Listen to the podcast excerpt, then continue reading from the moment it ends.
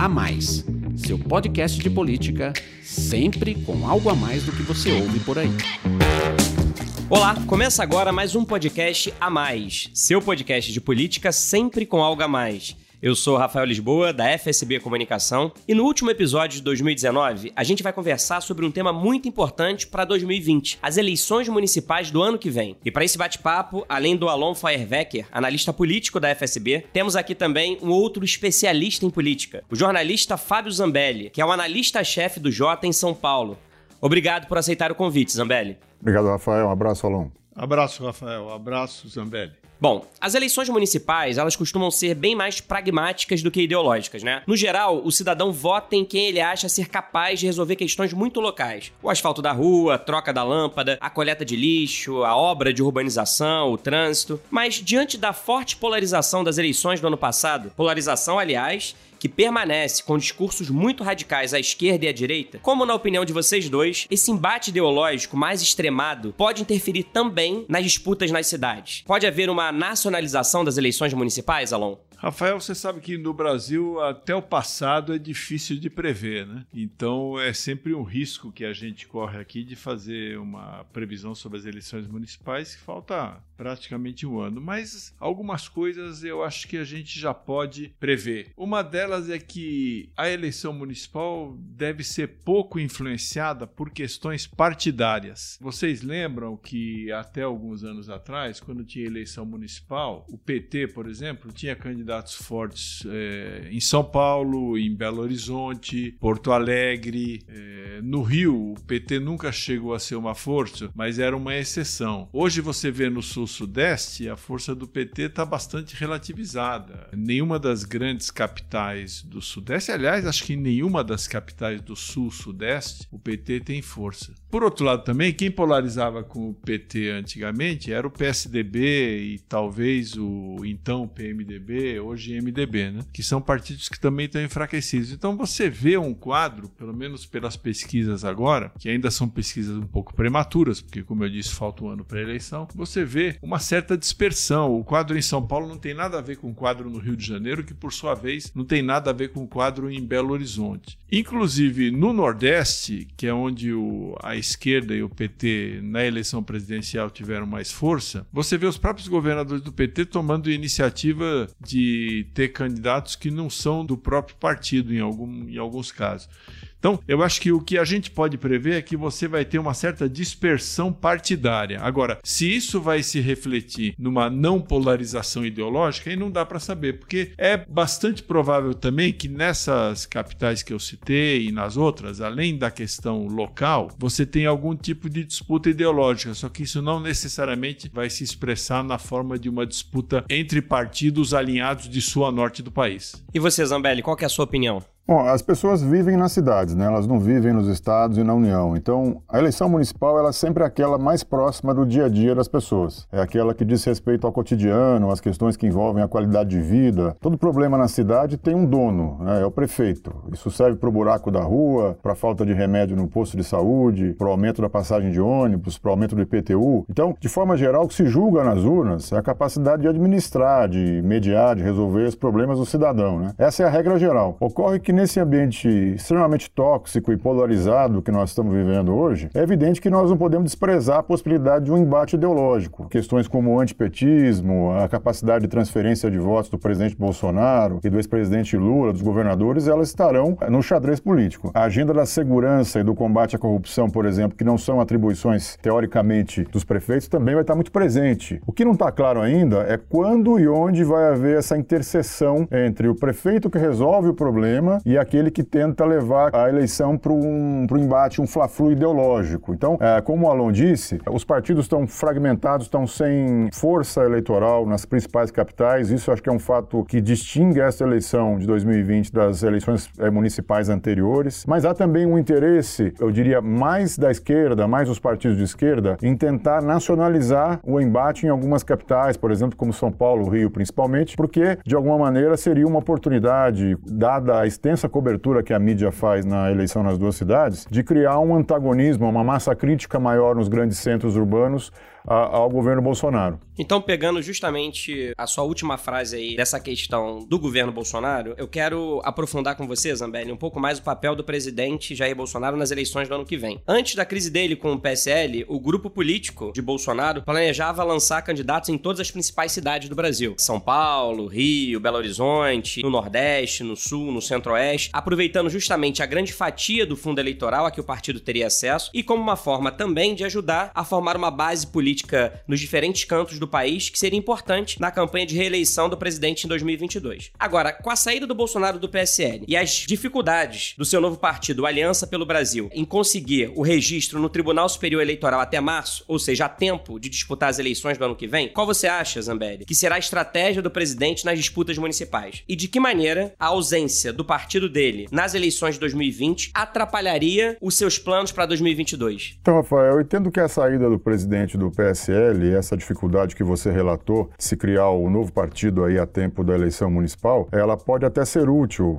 para o Bolsonaro. Eu acho que tem um pouco de cálculo político nessa, nessa saída, nesse processo de, de ruptura dele com o PSL. Por que, que isso pode, de alguma maneira, ajudar o presidente? Porque, é, estando um pouco mais distante do compromisso eleitoral municipal em 2020, ele evita o risco de uma derrota já no segundo ano de mandato. É o primeiro teste é, de urnas, bem ou mal, do, do atual governo é a eleição municipal de 2020. Pós né, 2018, será a primeira vez que as pessoas vão voltar às urnas para manifestar algum tipo de alinhamento, conformismo com as coisas ou questionamento à agenda que está em curso. Então, ele estando ausente ou pelo menos distante do processo eleitoral nas capitais, ele evita que haja uma, conta, uma contaminação negativa, uma carga negativa para o governo, caso candidatos ali alinhados a ele percam as eleições. Até porque eles não estarão, é, até, é, até que se prove o contrário, no partido do Bolsonaro. Eles podem estar ali em partidos aliados, em partidos de proveta, que eu chamo, que partidos ali usados meramente para que eles disputem a eleição. E o principal disso tudo é o seguinte: terminada a eleição, é, o Alonso sabe disso, ele diz isso também em diversas ocasiões que nós tivemos é, debatendo o tema. É, existe uma, uma janela muito grande, muito ampla, para que esses prefeitos eleitos embarquem no partido do Bolsonaro, no Aliança pelo Brasil. Que o prefeito eleito,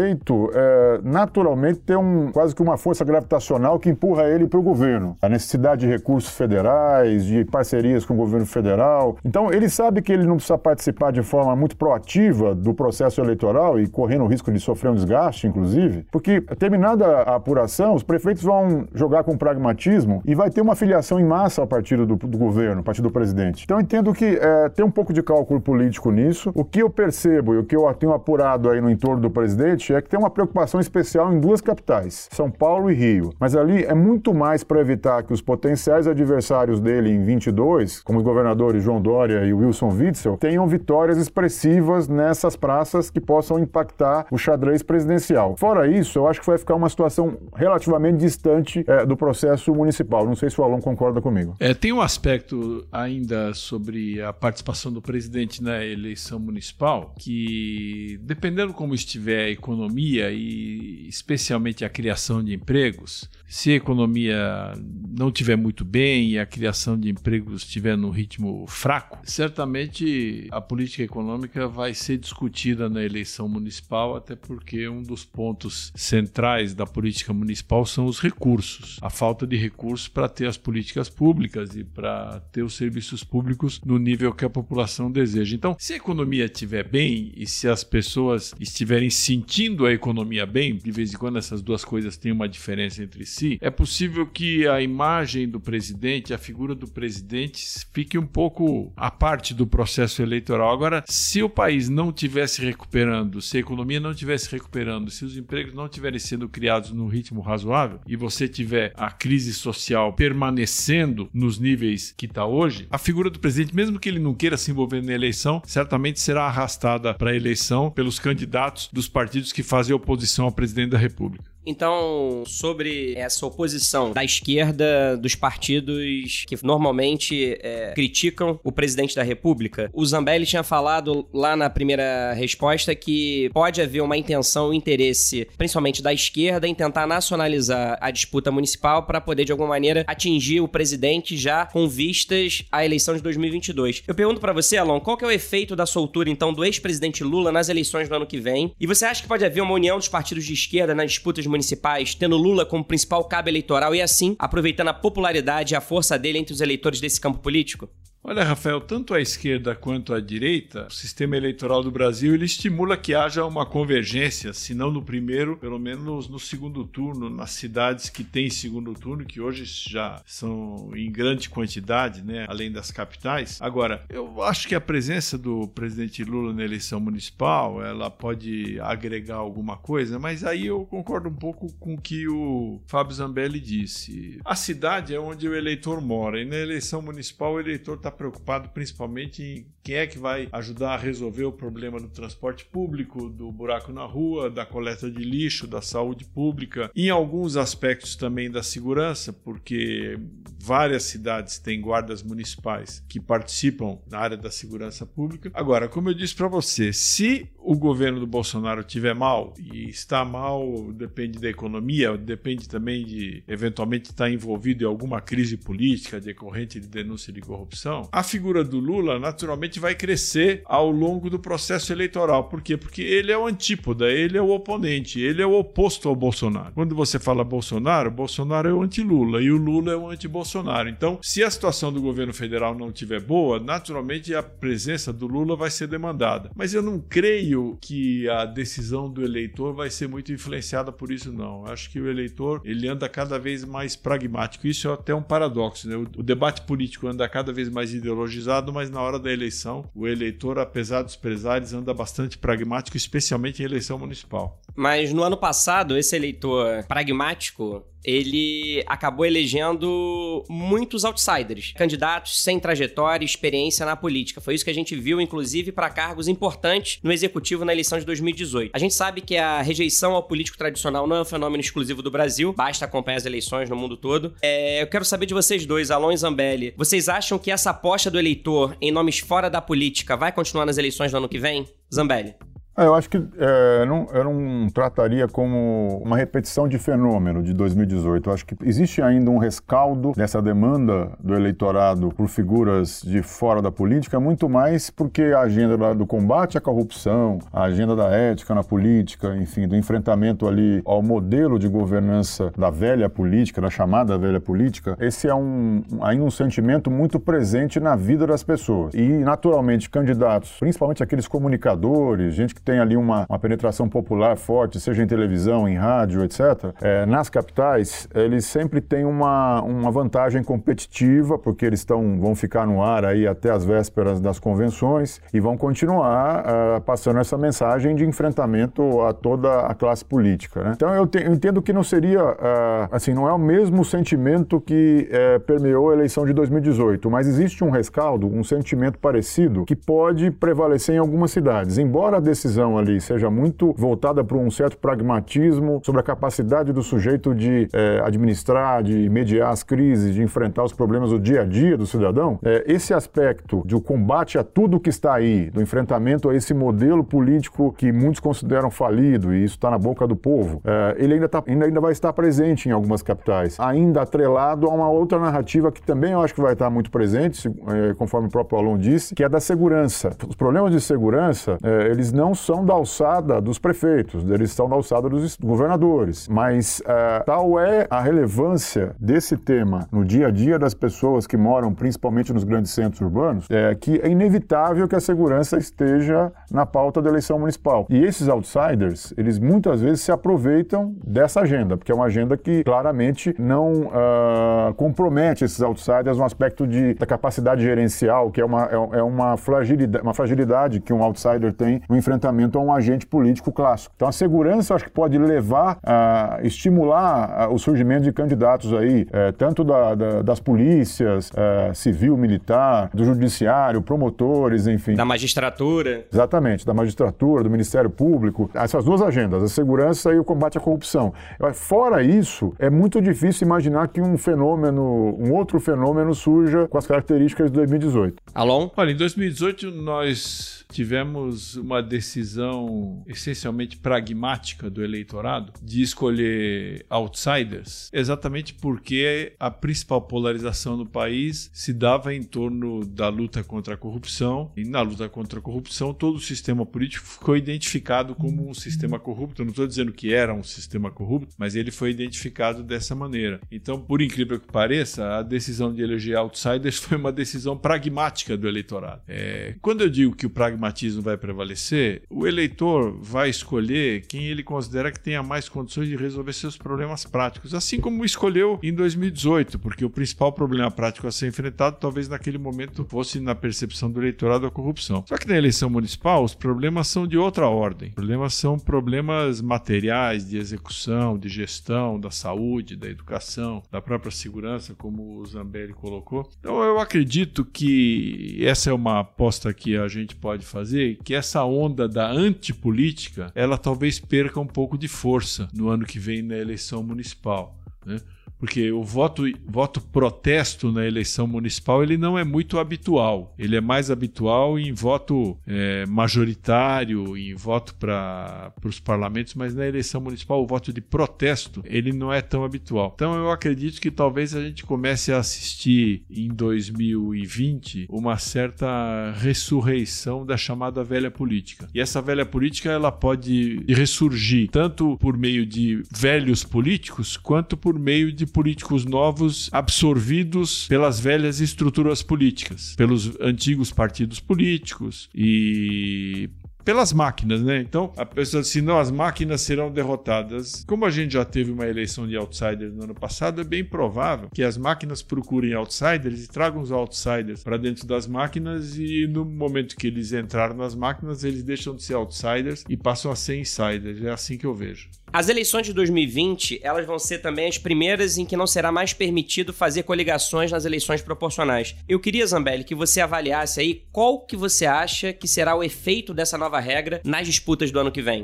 o efeito já, é, já vem sendo sentido na preparação para as eleições e ele é bem importante. Os partidos já estão sendo forçados a organizar chapas fortes de candidatos majoritários e também a vereador. Não será mais possível, por exemplo, pegar carona naqueles chamados chapões que favoreciam uma estratégia de eleger preferencialmente os caciques de, de cada partido. Né? É fundamental para cada partido ter um desempenho satisfatório na eleição municipal para evitar o risco de que se caia na cláusula de desempenho de 2022. Isso é um fator importante que tem que ser levado em consideração. Muitos partidos que não lançariam candidatos majoritários, por exemplo, às prefeituras, estão levando em consideração essa possibilidade apenas pelo fato de colocarem na urna o número do partido de forma a garantir garantir ali uma bancada minimamente razoável, já que não poderá haver coligação proporcional, porque é, essa eleição de 2020 ela vai ser um teste de sobrevivência já com vistas daqui a dois anos a, a eleição nacional, em que estará vi, vigorando uma nova regra, regra de cláusula de desempenho, cláusula de barreira. Então, a sobrevivência desse partido depende de um desempenho razoável em 2020, formação de bancadas de vereadores, enfim, uma consolidação de nomes que depois possam, mesmo não vencendo a eleição municipal, mas que possam disputar disputar com chances de vitória a eleição para deputado estadual e federal em 22. Então a gente pode esperar na eleição municipal do ano que vem uma quantidade muito maior de candidatos a prefeitos, né? Porque justamente para que esses partidos que não podem mais fazer coligação na proporcional, eles tenham nomes competitivos, não só para poder chamar para a bancada de vereadores, mas pensando já em 2022 para deputado federal e deputado estadual, né? É, Rafael, uma, um fenômeno que a gente está assistindo são partidos que planejam lançar muitos candidatos a prefeito prefeito, para que esses candidatos a prefeito, mesmo derrotados, eles ganhem uma certa visibilidade e depois eles vão ser candidatos a deputado federal no, dali a dois anos, em 2022, para ajudar o partido a, a, a, bater a cláusula de desempenho, que é uma votação mínima que ele tem que ter para a Câmara dos Deputados, para continuar existindo como um partido de pleno direito, com direito à verba do fundo partidário, tempo de televisão e etc e tal. Então esse foi um aspecto que o, o Fábio Zambelli levantou que foi muito importante. Outra questão importante é o seguinte: o número de candidatos a vereador, isso não vai ser proporcional a essa, a essa premência que os partidos têm de ter um desempenho satisfatório.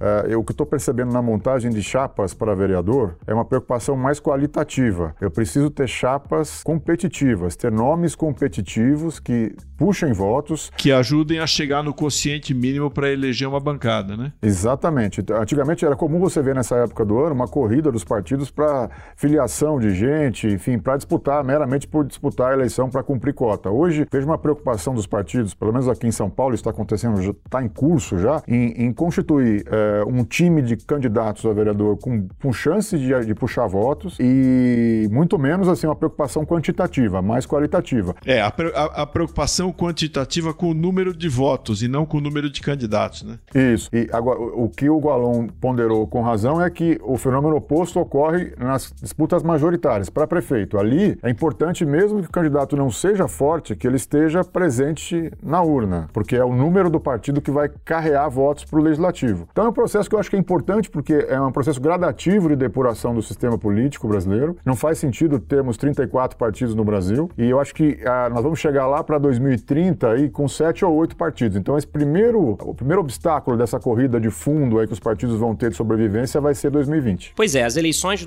2020 vão ser então um teste importante para essas novas regras que no futuro próximo levarão à redução natural do número de partidos no Brasil. E assim, encerramos o último episódio do podcast A Mais de 2019. Muito obrigado, Alon, muito obrigado, Zambelli, e muito obrigado também a você que nos acompanhou em mais um bate-papo. Nós, do podcast A Mais, desejamos um ótimo Natal e um 2020 de excelentes notícias. Voltamos em janeiro. Até lá, tchau!